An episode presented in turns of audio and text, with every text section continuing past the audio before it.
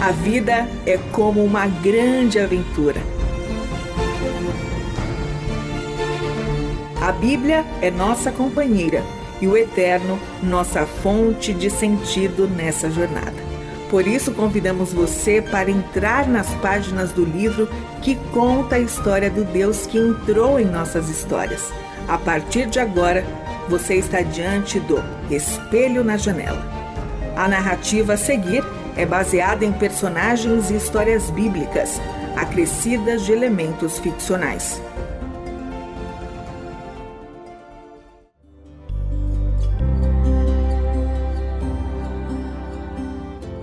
Abençoado seja o dia em que eu a encontrei. Nem mesmo a eternidade será capaz de distanciar a minha memória daquele primeiro encontro. Acredito que o que me fisgou foi um detalhe em seus olhos.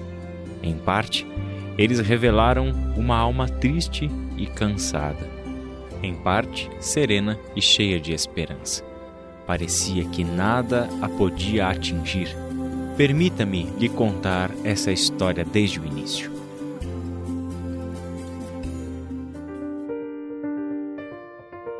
Um dia eu entrei na cidade pela porta principal.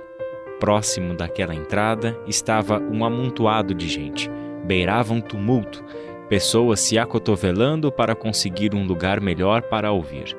Fiquei curioso e me aproximei. Ouvi uma voz doce como mel suave como uma brisa, penetrante como uma espada. Aquela voz trazia uma convocação. Inexperientes e insensatos, tomem jeito, aprendam a ter bom senso. Era uma fala provocativa, ao mesmo tempo irresistível. Mais pessoas se aproximavam a cada vez que ela repetia a sua convocação.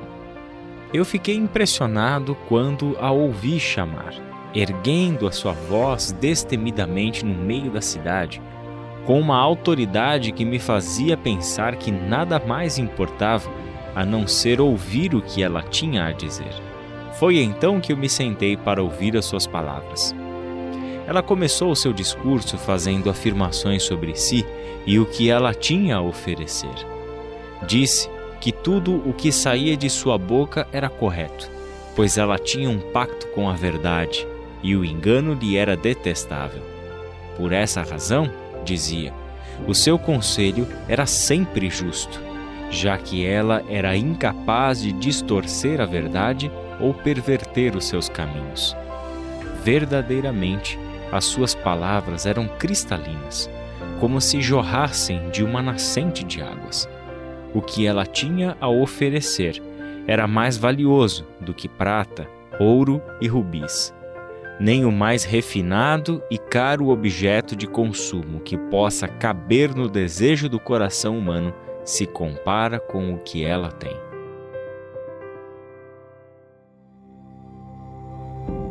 Nesse momento, as primeiras pessoas começaram a deixar o local. Visivelmente contrariadas, se levantaram e saíram batendo os pés como se fossem crianças frustradas. A julgar pelas vestimentas, aquelas eram pessoas ricas. Ouvi uma delas dizendo: Não perco o meu tempo com essa mentirosa. Deve pensar que eu sou tola ao tentar me convencer de que há algo que a minha riqueza não seja capaz de comprar. À frente, ela via e ouvia tudo. Sabia que as suas palavras geravam inquietações e manifestações contrárias mas nada disso a fazia mudar. Seu semblante sereno, o tom da sua voz, o ardor dos seus argumentos, tudo permanecia o mesmo. Ela continuou o seu discurso, mas dessa vez, quem se sentiu ludibriado fui eu.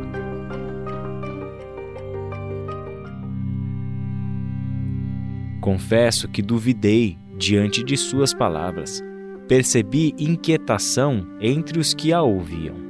Afinal, quem era aquela estrangeira que afirmava possuir o bom senso, o sucesso, o discernimento e o poder, como eu nunca tinha ouvido falar daquela por meio de quem os reis deveriam governar?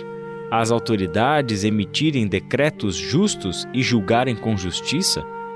Como poderiam tantas coisas dependerem dela?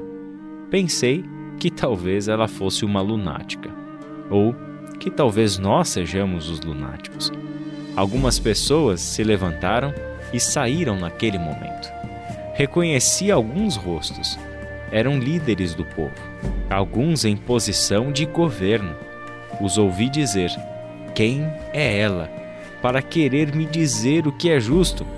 Eu já sou justo e não preciso ouvir os conselhos desta estranha. Eu me levantei. Pensei que já era hora de retornar aos meus afazeres. Enquanto eu arrumava a minha bolsa e me preparava para deixar o local, ela disse: Eu amo os que me amam. Os que me procuram, por certo, me encontrarão. Quando eu olhei, vi que ela estava olhando para mim. Seus olhos eram encantadores, profundos, reveladores e misteriosos. Coloquei a bolsa de lado e voltei a sentar.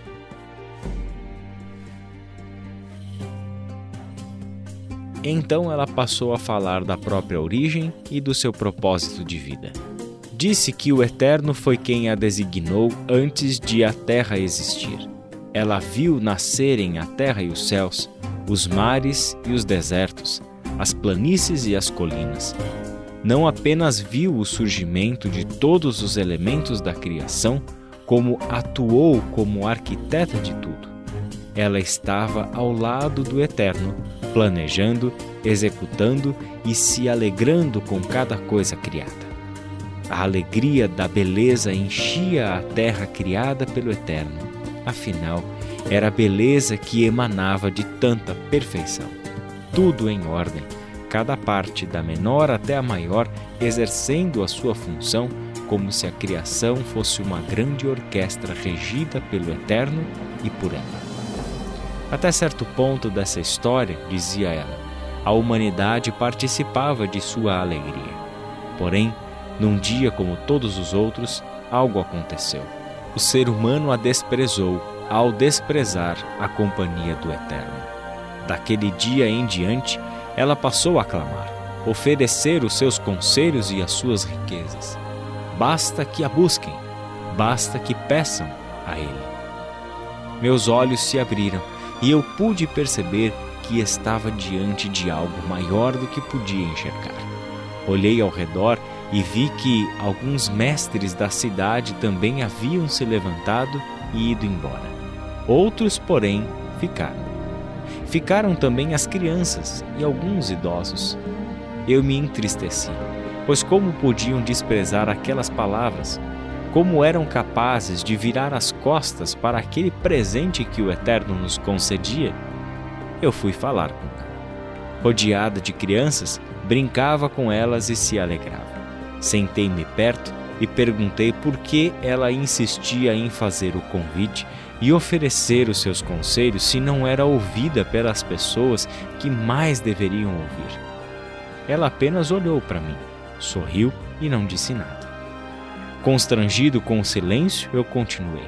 Os ricos, por exemplo, se ouvissem os seus conselhos, não colocariam a esperança em suas riquezas e entenderiam que aquilo que possuem pode trazer alívio para muitos que sofrem por causa da pobreza, como as viúvas, os órfãos e os estrangeiros entre nós.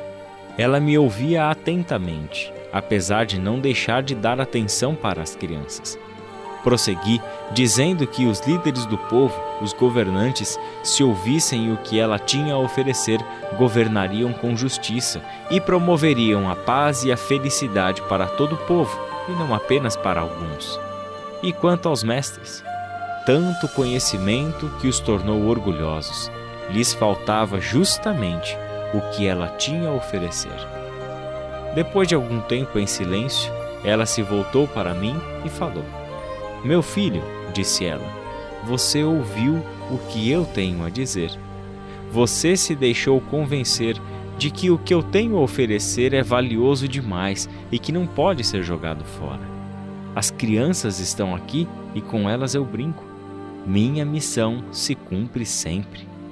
Pois uma vez que você me procurou e me encontrou, eu estarei com você por todos os caminhos da sua vida, e por meio de você, outros me encontrarão, e com eles eu falarei e darei os conselhos que os tornarão verdadeiramente felizes. Por isso, não se entristeça por mim, se entristeça por aqueles que me rejeitam, pois estes se tornam instrumentos do mal serviçais da injustiça e do ódio, escravos da morte. Por outro lado, quem me encontra, encontra a vida e recebe o favor do Eterno. Eu não sou tão popular, é verdade, mas essas são as regras que eu devo seguir. Não posso obrigar que me ouçam e ordenar que me aceitem. Eu não faço escravos, tampouco Eterno.